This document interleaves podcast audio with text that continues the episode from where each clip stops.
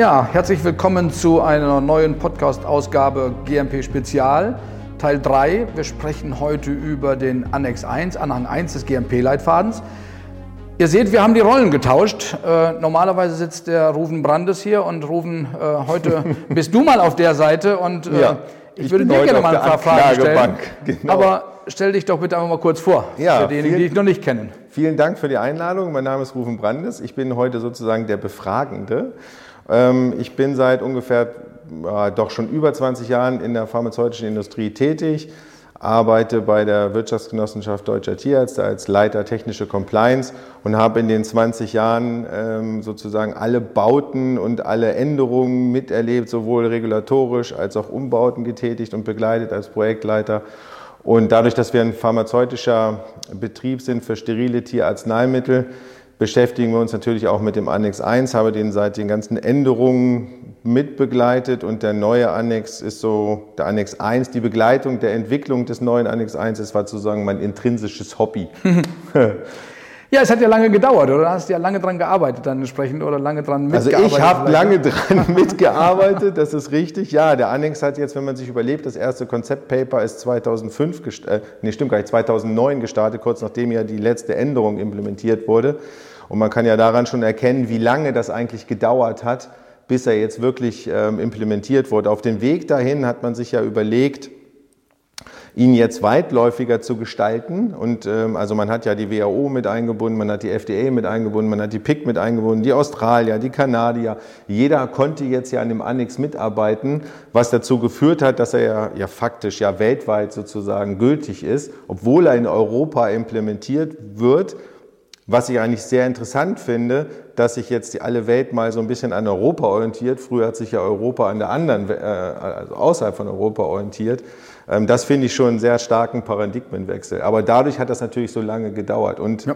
es kam natürlich noch hinzu, dass diese, die ersten Drafts, die dann äh, rausgekommen sind, ja zu einem ja fast schon zu einer Rebellion geführt haben. Absolut, das war ja am Anfang, das erste Draft hat ja irgendwie über 2000 Kommentare gehabt, die dann irgendwie noch 9000. Oder sogar 9000. Dann war es vielleicht beim zweiten Draft sogar die 2000, genau. die, 2000 die dann gekommen sind letztendlich. Genau. Gerade für, für alle Zuhörer einfach nochmal ganz kurz, äh, für diejenigen, die es nicht, die nicht so genau wissen an der Stelle. Es wurde jetzt Ende August, wurde der Draft, wurde ja jetzt das, der Annex 1 dann eben verabschiedet mhm. und wird dann gültig werden zum 25. August nächsten Jahres, mhm. bis auf einen kleinen Teil, nämlich das Thema Lyophilisation, also manuelle Beladung von Lyophilisaten wird dann eben entsprechend noch verschoben auf den 25. August 2024. Genau, man hat ja noch so ein bisschen gehofft, dass man auch für diese Pupsit ähm, Geschichte, diese, diese ganze Sterilisationsgeschichte mehr Zeit zur Implementierung hat, aber da waren die Australier so, haben sich so durchgedrückt, dass sie das so extrem finden ähm, und wichtig empfinden, dass das System jetzt doch mit implementieren soll in diesem einem Jahr. Ne? Ja, genau. Also PUPSIT vielleicht für diejenigen Pre-Use Post-Sterilization Integration Test. Ja, genau. Also muss genau. man genau überlegen, was, was heißt es an der Stelle. Ähm, ja. ja. steigen wir doch mal inhaltlich ein. Mhm. Was hat sich denn jetzt seit dem letzten Annex 1, ich meine, den Annex 1 gibt es ja schon lange des GMP-Leitfadens, was hat sich denn so in deiner, aus deiner Sicht hm. geändert. Ich meine, es sind eine ganze Menge Teile, Dinge, glaube ich, die sich geändert haben. Da kannst du bestimmt eine Stunde drüber berichten. Genau, wir wollen das ja kurz zusammenfassen. Genau. Also ähm, die, die, man kann es ja schon daran erkennen, dass wir auf 56 oder fast schon mit dem Glossar auf 59 Seiten, glaube ich, gekommen sind. Da hat sich natürlich schon mal in der Intensität der Beschreibung und der Ausarbeitung einzelner Teile ja schon viel geändert. So, das ist schon mal ganz gut. Ich persönlich finde es wirklich eine sehr gute Handlungsanweisung ähm, für uns jetzt, wie wir mit den einzelnen Punkten umgehen sollen. Aber der größte, sicherlich der größte Paradigmenwechsel, der aber auch schon seit dem ersten Draft immer drin geblieben ist, wo alle irgendwie immer gedacht haben, der fällt irgendwie raus, ist nämlich diese Kontaminationskontrollstrategie. Das ist, glaube ich, der größte Mindset, der sich jetzt geändert hat, der wohl auch am meisten Fragen aufwerfen genau. wird. Ne? Ja. Würdest du das noch mal ein bisschen erläutern, was steckt dahinter Contamination Control Strategy? Das ist ja so ein, so ein, so ein weitreichender Begriff letztendlich. Ja. Ähm, naja, wie sagen jetzt viele eigentlich, die sich damit beschäftigen, das ist eigentlich ja, wir machen es ja eigentlich schon. Also wir haben ähm, PQRs, wir haben Management Reviews, wir haben Risikoanalysen, wir haben ähm, Hygienepläne in der Produktion. Also wir haben ja ganz viele einzelne Insellösungen und diese Kontaminationskontrollstrategie führt uns jetzt dahin und sagt, ja, das ist ja schön, dass ihr das alles habt, aber fasst das jetzt bitte nochmal zusammen und schaut nochmal intensiver nach, in den einzelnen Abteilungen, er listet ja auch, oder dieser, dieser neue Annex 1 oder den Punkt Kontaminationskontrollstrategie, listet ja eigentlich auch auf, welche Bereiche du jetzt stärker durchleuchten solltest ja. und hast du da wirklich genug. So, und das Ganze soll dann nach der Idee des Annex 1 Gremium in einem Buch vielleicht enden, ja, wo eigentlich drin steht, dass, dass alle meine Strategien innerhalb dieser einzelnen Bereiche, die ich durchleuchte, ähm, so gut sind, dass ich keine Kontaminationseintragung von außen habe oder das Risiko innerhalb des Prozesses wirklich beherrschbar ist. Genau. Wenn wir über Kontamination sprechen, mikrobielle und partikuläre Kontamination vermutlich, oder? Also nicht nur die mikrobielle Kontamination? Genau, es geht ja grundsätzlich erstmal um die mikrobielle und die partikuläre, da hast du recht. Aber eigentlich, so war es auch in dem ersten Draft von denen, die das denn verteidigt haben, die da mit dran gearbeitet haben, ist es ja eigentlich eine eigentlich weitläufiger. Und ich finde, man sollte auch weitläufiger denken. Man sollte es nicht nur auf die partikuläre und mikrobielle Kontamination runterbrechen. Das tun jetzt mhm. viele, um es einfacher und schneller durchzuziehen. Aber ich finde, man sollte sozusagen am Warentor schon anfangen. Um was habe ich eigentlich, was passiert bei meinem Wareneingang? Und wenn man sich den Annex 1 komplett eigentlich durchliest, denn liest man dann nicht nur zwischen den Zeilen, sondern auch äh, teilweise auch wirklich plakativ, kümmere dich zum Beispiel auch um deine Lieferanten. Was haben die eigentlich für ein oder was haben die für einen Risikoeintrag ja. in deinen Prozess eigentlich? Das fängt bei den Filterlieferanten an, das fängt bei den Lieferanten für neue Maschinen an und so weiter. Also alles, was auch an außen reinströmt, wo wir uns früher nie so richtig drüber ähm, oder nur stiefmütterlich drum gekümmert haben, zum Beispiel Lieferantenqualifizierung, ja, das war so ein Muss, ich mhm. qualifiziere die, die sind auch ganz gut und das passt schon, ja. Also ich für, für meine Denke und für einige, die ich auch kenne, die den Annex so interpretiert als Berater oder als Consultant, dass man viel größer denken muss. Mhm. Das werden wir dann im Laufe der nächsten Jahre, glaube ich, sehen, ob sich das wirklich so implementiert. Das heißt, das heißt wir haben am Ende dann nochmal so ein, du hast gerade auch Buch schon genannt als Beispiel, wir haben am Ende vielleicht nochmal so ein Contamination Control Strategy Handbuch nenne ich es jetzt einfach mal, ja. weil man es tatsächlich eben nochmal alles zusammenfassen muss. Ja, ne? genau. Also viele versuchen das ja. Die ECA hat zum Beispiel so ein Pamphlet jetzt rausgegeben, so ein plakatives, einfaches Beispiel fasse das zusammen, gib uns ein Template vor, verweise da vielleicht drauf auf die Dinge, die du hast, bau deine Links ein und sag, ja, ich habe einen Hygieneplan, der reicht, ja, ich habe ähm, eine PQR, die ist super, um mein Trending zu beurteilen, habe ich kein Risiko. Also du kannst viele Verweise da einbauen, ja, das ist richtig, dann wärest du grundsätzlich erstmal die Minimalanforderungen im System mhm. erledigt. Aber ich sehe das wirklich als Chance und ich glaube, dass du das genauso siehst, weil du ja auch Qualitätssicherung ja auch wirklich lebst, es ist einfach größer zu denken und ich muss einfach nochmal intensiver ja. nachschauen, ob das, was ich da wirklich habe, also reicht mein Hygieneplan eigentlich. Ich kann natürlich sagen, ja, ich habe einen und der reicht bis jetzt. Mhm. Meine ja. Media Fails bestehen, ja, ist alles kein Problem. Ähm, aber ich sehe das weitergefasst. Ich glaube, wir sind fast schon wieder angekommen bei einem anderen Podcast, den wir gemacht haben, wo wir uns über Risikomanagement unterhalten haben, weil genau. Contamination Control Strategy ist ja ich hätte jetzt fast überspitzt gesagt, nichts anderes als eine Risikobetrachtung aller Prozesse im sterilen Herstellbereich.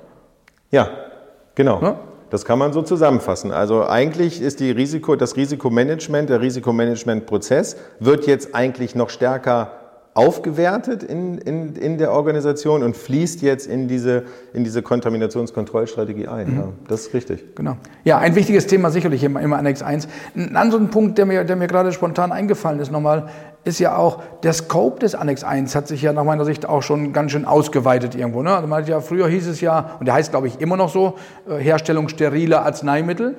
Und wenn man dann mal in den Scope reinschaut, dann mhm. steht da ja nicht nur Arzneimittel drin, da stehen da plötzlich auch Wirkstoffe drin, Packmittel, die steril sein ja, müssen. Ja, und auch ganz interessant, nämlich nicht nur auf sterile Sachen, sondern er ist auch auf nicht sterile anwendbar. Und warum? Und das finde ich auch sehr gut, weil wir in dem EG-Leitfaden oder im EU-GMP-Leitfaden nicht so konkrete Anforderungen in den Bereichen, die nicht steril hergestellt werden, eigentlich gar nicht haben. Also wir haben so einen, so einen Anhang zur Herstellung von Salben und Cremes, wir haben so einen Anhang für Veterinär, gut, die werden jetzt noch, äh, Arzneimittel die werden jetzt nochmal ausgegliedert. Aber letztendlich haben wir nicht so konkrete Anforderungen, wie man damit eigentlich umgeht. Es, und das gibt uns jetzt eine, ein Werkzeug, um das auch nochmal sauber zu betrachten. Aber glaubst du denn, Unternehmen, die nicht sterile Arzneimittel herstellen, schauen in diesen Anhang rein? Nein, das glaube ich nicht. Nein, ich finde es wirklich auch ganz interessant, ne, was du eben auch sagst. Ja, wir haben das letztendlich für Räumlichkeiten und sowas, ist das ja aufgenommen worden. Dann, ja. Ne? Aber, Nee. wenn, aber, wenn der, aber wenn der Anhang doch heißt, Herstellung steriler Arzneimittel, da wäre ich ja persönlich schon fast draußen, wenn ich, wenn ich sterile Wirkstoffe herstelle oder wenn ich sterile Packmittel herstelle oder Hilfsstoffe herstelle, würde ich ja gar nicht reingucken, weil der Annex ja heißt sterile Arzneimittel. Wie denkst du denn, ja, kriegt man die Unternehmen dazu, zum Beispiel eben auch, ich sag, du hast den Salbenhersteller angesprochen, die Räumlichkeiten nach Annex 1 eben auch zu qualifizieren? und Ja, das ist ja so ein bisschen die Problematik. Man soll ihn ja nicht unbedingt nach Annex 1 qualifizieren, man soll sich ja nur noch ähm, bessere Anregungen holen, wie es hygienischer und um es jetzt auf dein, deine zwei Sachen runterzubrechen, die partikuläre und ähm, mikrobielle Kontamination in den Griff zu halten, als Anregung nehmen. Das ist ja sozusagen auch im Scope definiert. Und für einen Auditor oder einen Inspektor ist es jetzt ja so, dass er ja auch eine rechtliche Grundlage hat, worauf er zurückgreifen kann, wenn er einen nicht sterilen Arzneimittelhersteller inspiziert. Da gibt es natürlich auch von der ZLG nicht Inspektion von nicht sterilen äh, Arzneimittelherstellern. Die werden sicherlich angepasst werden und darauf werden sie dann verweisen, da bin ich ziemlich sicher, was dazu führt, dass sie in einer Inspektion anders prüfen können. Und nur, ich glaube, nur durch diese Inspektionsänderungsart werden die nicht sterilen Arzneimittelhersteller dort hingedrängt. Intrinsisch werden sie es natürlich nicht tun, Eben. einen Raum so zu Ne? bauen. Ja, nee, ich, Das ich, kostet ja einfach auch mehr Geld. Ne? Ich hätte, ja, ich hätte ja gedacht und gehofft, dass man den Annex vielleicht einfach dann Umbenennt. umbenennt. Ne? Dass man wirklich sagt, ich meine, zwischenzeitlich der zweite Draft war, glaube ich, auch nicht mehr ähm, Herstellung steriler Arzneimittel, sondern der hieß nur noch Herstellung steriler Produkte. Ja. Da hieß das plötzlich nicht mehr Medicinal Product, sondern hieß Ja. es einfach nur Products. Ja. Im Final, in der finalen Version heißt es jetzt wieder Medicinal Product. Ja.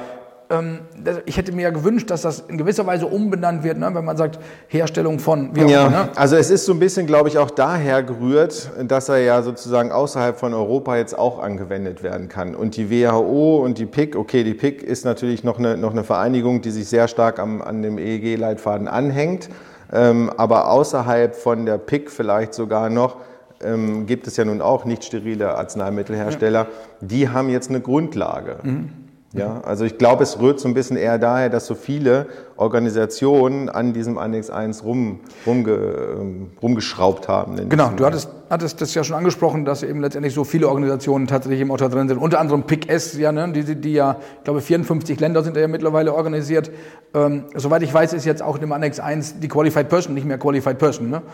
Die heißt ja jetzt irgendwie, wie heißt die? Äh, Responsible Person for the Release of Medicines oder wie auch immer. Ähm, Ja, das ich glaube, so- das resultiert ein bisschen daher, dass, dass ja auch die Amerikaner oder PIC-S insgesamt natürlich die Qualified Person in der Form Ja, nicht kennen. also die ne? haben ja, die Amerikaner haben so, so mehrere Sachen einfließen lassen. Das ist um einmal diese, diese Qualified Person, die es für sie ja gar nicht gibt. Und sie haben uns auch ähm, so äh, hintenrum jetzt die Quality Oversight eingeführt. In, der- in der ersten Version war es ja fast schon noch das Wording zur Qualified Ober, äh, Oversight. Jetzt ist es ja eher mehr so ein, so ein, so ein Beobachter, ja, der jetzt bei uns in der Produktion mit rumrennen soll, der eigentlich einen relativ hohen Stellenwert bekommen hat und der auf alles Mögliche aufpassen soll. Schwerpunkt natürlich bei den, bei den, bei den Mediafilms, das jetzt auch anders heißt.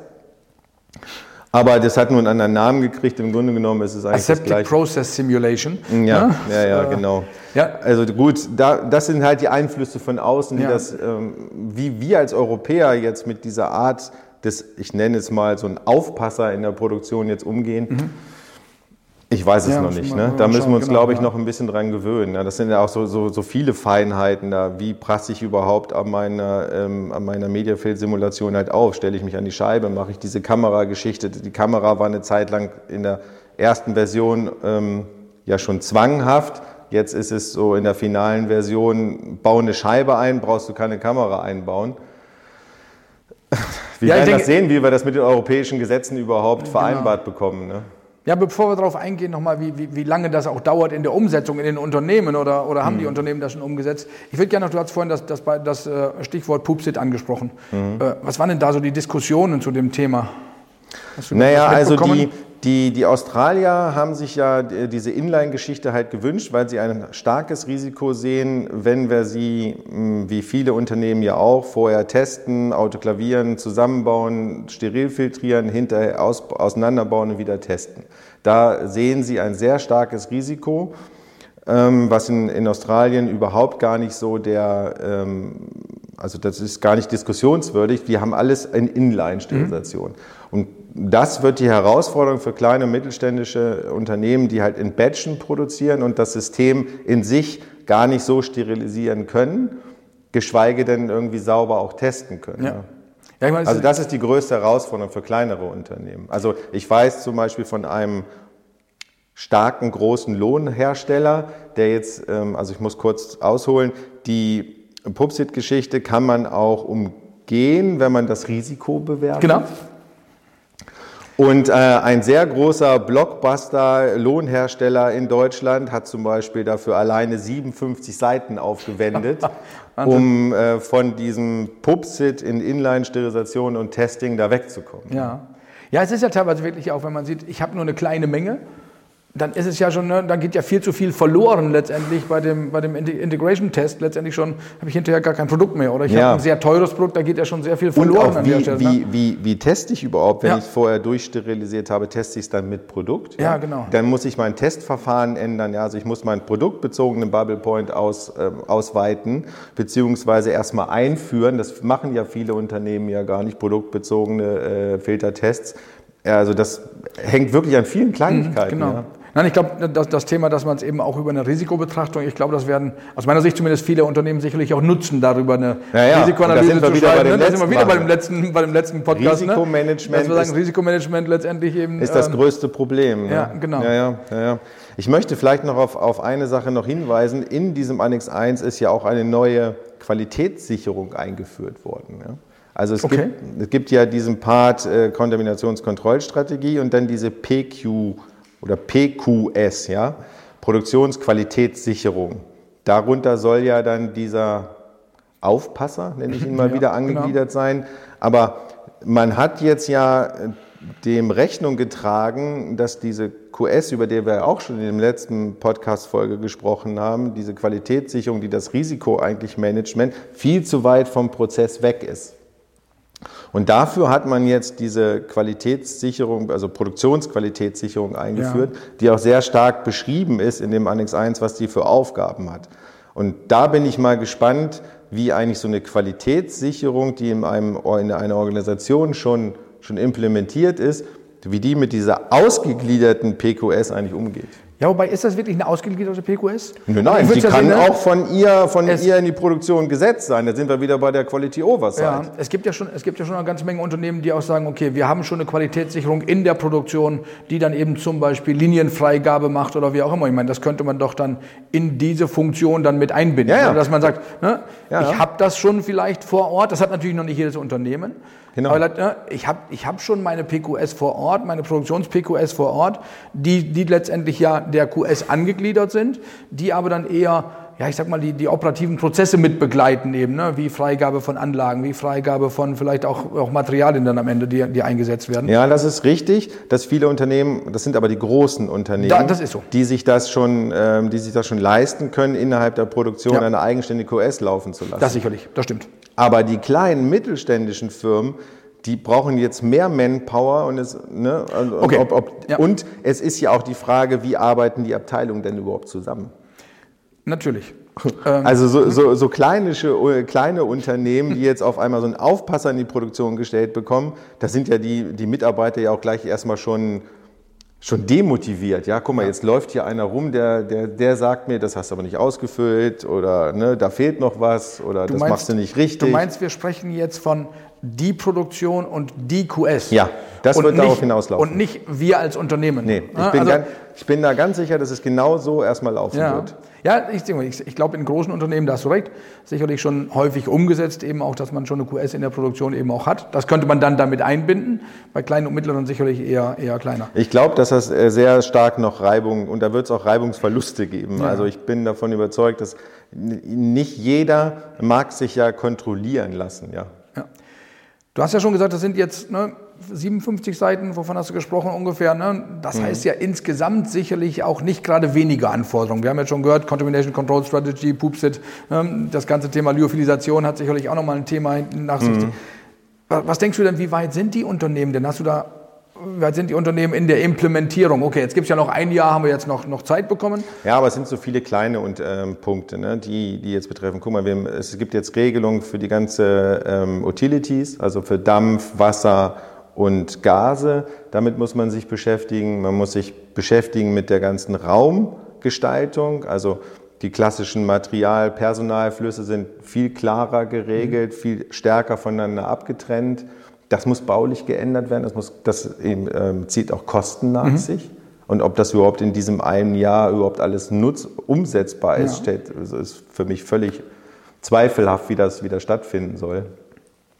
Und dann gibt es ja noch die Problematik, wie qualifiziere ich, das gab diese Thematik mit diesen Partikelgrößen rein, raus, vom ersten Draft zum zweiten Draft, sind ja diese Fünfer-Partikel ja, wieder genau. reingekommen. Jetzt qualifizierst du anders, also man qualifiziert ohne die Fünfer in ähm, die Räume, nimmt sie aber im Monitoring, Monitoring wieder rein, wieder auf, genau. weil die andere Welt gesagt hat, ha, fünf Mikrometer Partikel sind aber auch total kritisch. Genau. Ja, was aber auch eigentlich physikalisch beziehungsweise technisch bei dem Messsystem, wie wir sie haben, völlig verrückt ist. Also es ist gar nicht notwendig, die Fünfer mitzumessen, weil sie eigentlich fassbar gar nicht so richtig messbar sind mit den Systemen, die am Markt sind. Also es sind so viele kleine Probleme, die ich da eigentlich sehe. Aber um nochmal zurückzugehen, was in diesem Annex ist, hm, ich habe den mal auseinandergenommen, es ist äh, bis zu 89 Mal wird halt dieses, dieses CCS genannt. Genau, ja. das habe ich auch mal gezählt. Und damit ist diese Kontaminationskontrollstrategie, egal was du jetzt machst, ja, immer das führende Element, ja. ja. Und das ist jetzt im Lebenszyklus mit drin. Das heißt, es muss auch ständig geändert werden, ja. ja. Und das diese Umsetzung finde ich eigentlich noch viel schwieriger ähm, als die. Also wenn du das Buch zum Beispiel fertig hast, dann musst du es trotzdem immer wieder ändern. Es egal, ist halt was regelmäßige tust, ne? Kontrolle dann, ne? Also ja. was würdest du sehen? Einmal jährlich?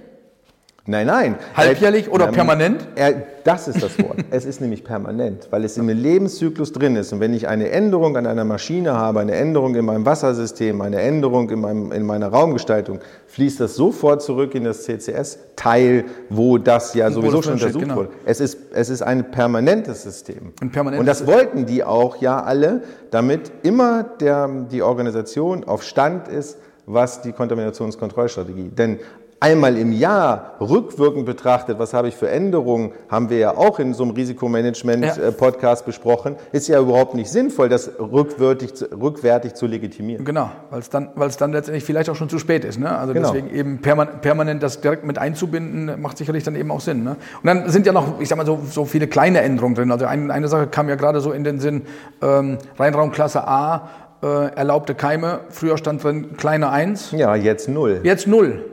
Was ist denn der hm. Unterschied zwischen kleiner 1 und 0? Das habe ich noch Naja, so also für Kle kleine 1 war ja schon immer so sehr merkwürdig. Ja, ne? Große äh, ähm, Firmen wie Bayer, Böhringer etc., die haben das sowieso schon nie ähm, akzeptiert. Oder?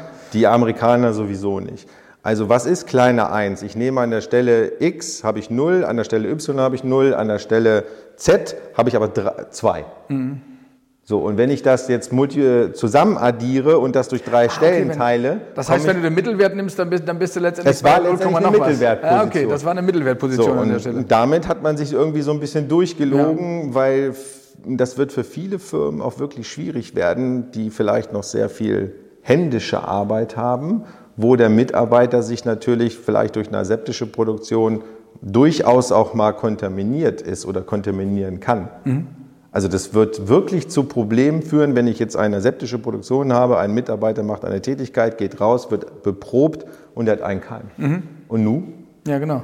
Das ist die Qualified Person hat keine andere Möglichkeit zu sagen, erstmal ist die Charge gesperrt. und wie willst du es wegdiskutieren? Das ist dann nicht mehr klein. Das ist dann zwar kleine 1, aber ist nicht mehr nicht mehr Nee, 0, es ist ne? ja nicht kleine 1. Also, kleine 1 ist vielleicht noch, aber, nicht, aber ist nicht mehr 0. Ne? Ja. ja, ist schon sicherlich schwierig. Nein, ich denke mal, das sind. Also das, also das ist einer der größten Problemfälle ja. auch mit. Auch mhm. so, ein paar, so ein paar, ich nenne es jetzt mal versteckte Änderungen dann irgendwo nochmal drin, ne, die man so ja, spontan erstmal gar nicht Beispiel, so feststellt. Oder zum Beispiel die Geschichte mit, ähm, mit dem Raps ja, und, und dem Isolator. Also ich spreche ja davon, dass die Isolatorenhersteller jetzt eine Lizenz zum Gelddrucken für die nächsten Jahre haben. Ja? Weil die Möglichkeit oder erstmal die grundsätzliche Aussage, nehme einen Isolator, steht da jetzt. Wenn du denn ein RAPS-System nimmst mit einem geschlossenen System oder einem offenen System, wird die Begründungsstärke immer höherwertig. Mhm. Genau, ich meine, es ist ja im Prinzip steht ja, steht ja da drin Isolator oder Raps oder wenn du was anderes nehmen willst, dann musst du noch, noch viel mehr detailliert äh, genau. beschreiben. Ne? Also, genau. Ja, ja, wobei sie auch wirklich unterscheiden zwischen einem geschlossenen Raps, Isolator ja. und einem offenen, äh, also einem geschlossenen ähm, Raps und einem, ähm, einem offenen Raps-System. Und wenn du was ganz anderes willst, dann hast du sozusagen das höchst, die hast höchste schon, Stufe hast der schon Bewertung. kaum noch Chancen, dahin zu kommen. Das habe ich, das, das habe ich auch gesehen. Ja, es sind ja Punkte dann einfach. Also wie gesagt, es sind schon, sind ja schon eine ganze Menge Änderungen einfach drin. Technisch auf jeden Fall. Die sicherlich auch nicht einfach einfach sind, in, ja. in einem Jahr umzusetzen. Also ich sehe das nicht ähm, so, ja, ähm, genau. Ne? Und letztendlich, ja, was machen denn dann die Firmen eben? Ne? Denn ich glaube noch nicht, dass alle schon angefangen haben. Wie ist denn bei euch? Habt, habt ihr schon vor der gültig vor, Also wir haben uns mit der Strategie von dem CCS beschäftigt, mit mehr natürlich noch nicht. Jetzt kann man natürlich sagen, wie alle, wie viele Inspektoren, die jetzt ähm, ähm, Vorträge dazu halten, das ist viele Dinge, die reingekommen sind, sind ähm, ein alter Hut und viele haben das auch schon. Ja. Also beispielhaft mit, äh, mit dem Wasser Utilities qualifiziert und so, das, oder die Räume so gestaltet. Das mag auch alles so sein, aber es ist natürlich nicht wirklich aufgeschrieben. Und es gibt bestimmt auch noch genügend Firmen, die das einfach noch nicht so haben, weil ja. die einfach im Bestand einfach gar nicht genau. ändern können. Ja. Also ich weiß es noch nicht, wir werden es sehen. Ich glaube, das fordert ja nochmal ganz schön viel Kapazität in den Unternehmen. Auch nicht nur personelle Kapazität, sondern du hast es auch schon erwähnt, ne? auch sicherlich finanzielle Kapazität. Auf jeden Fall, weil ne? zwischendrin ja auch in den, ähm, in den einzelnen Zeilen ja auch drin steht, nehmen jetzt auch immer die neueste Technologie. Ja? ja. Also Stichwort gerade zum Schluss, ähm, was in der, Sie haben ja auch den Part der Qualitätskontrolle eingeführt oder darüber auch zumindest ähm, einen Textteil geschrieben, wo drin steht, Versuch auch die neuesten Technologien bei der Qualitätskontrolle zu implementieren. Also Stichwort Rapid-Methoden, ähm, ja. Untersuchung der, der Luftkeime mit den neuesten Möglichkeiten, damit man die, die Intention war, diesen Part in dem EU-GMP-Leitfaden, nämlich parametrische Freigabe und sowas, ein bisschen wieder zu stärken, weil der total den Bach runtergegangen ja, genau. ist. Genau. Das ist ja, obwohl, ja obwohl es im Annex 17 ja beschrieben steht letztendlich, ja. aber trotzdem ja, ich glaube, es macht in, keiner, es traut sich nicht keiner in so vielen dran. Unternehmen umgesetzt, ne? Genau. Genau, es traut ja. sich einfach keiner dran, außer in der äh, Feststoffproduktion, wo ja. es auch relativ einfach umzusetzen ist. Genau. So und da will man jetzt so ein bisschen hin und zu sagen, beschäftigt euch mit neuen Methoden. Was dazu führt, dass irgendwann ja auch mal ähm, die Pharmakopoe geändert werden muss, weil wenn sie uns natürlich noch klassisch reinschreibt, mach deine, deine Sterilteste so und so, die als Freigabe relevant gelten, der nützt mir natürlich erstmal nicht so viel, wenn ich jetzt meine mikrobiologischen Raumkontaminationen durch diese neueste Technologie der, der Live-Messung halt nutze, wenn ja. ich dazu nicht diesen 14-tägigen Steriltest einstampfen kann. Genau, wenn es das Arzneibuch dann eben nicht zulässt. Das ist interessant, dass man dann auch vielleicht noch, noch andere Dokumente anpassen muss, damit letztendlich man den, den Annex 1 dann eben auch richtig leben kann, nenne ich jetzt einfach mal. Ja, aber wenn ich daran denke, wie lange die Änderung der, der, der WFI-Herstellung gedauert ja. hat, äh, um, bis sich die Pharmakopoe dazu durchgerungen hat, jetzt die Membrantechnologie zuzulassen, das waren ja über 25 Jahre. Genau, ja. genau ist ja auch in Annex 1 dann letztendlich jetzt aufgenommen worden, dann eben, da war ja vorher auch nicht drin. Ja, und ich denke, ganz, ganz spannendes Thema einfach, dass wir ja auch noch mal ein bisschen vertiefen auf der GMP-Konferenz jetzt ja. äh, Ende, Ende November, Anfang Dezember. Da werden ja ganz äh, viele drüber sprechen. Mit, ne? einem, mit einem Vortrag auf jeden Fall, aber auch noch mal mit einem Roundtable, wo man dann auch noch mal disku diskutieren kann darüber. Ich ja. denke, wir könnten sicherlich auch noch eine Stunde weiter diskutieren. Ja, wir werden ja ganz viele Podcasts-Folgen aber einfach noch mal, Aber einfach noch mal zusammengefasst, ja, Annex 21 ist jetzt auf jeden Fall verabschiedet ähm, wird nächstes Jahr gültig am 25. August. Und du meinst in Annex 1? Annex 1. Du hast gerade an Annex 21. Habe ich 21 gesagt? Der ist oh übrigens schon. Der Annex 21, genau, der ist ja nicht nur verabschiedet, der ist auch schon gültig jetzt seit, seit Mitte August. Also Annex 1 letztendlich verabschiedet, nächstes Jahr dann gültig ab dem 25. August eben auch. Ja, viele Änderungen und insgesamt, ich denke, ein wichtiges Thema, was wir jetzt auch lange besprochen haben, ist das Thema Contamination Control Strategy. Ja, wenn Sie Lust und Zeit haben, gerne natürlich auch zur GMP-Konferenz dazukommen. Ansonsten wünsche ich Ihnen alles Gute und man sieht sich bis dann. Tschüss. Ja, ciao.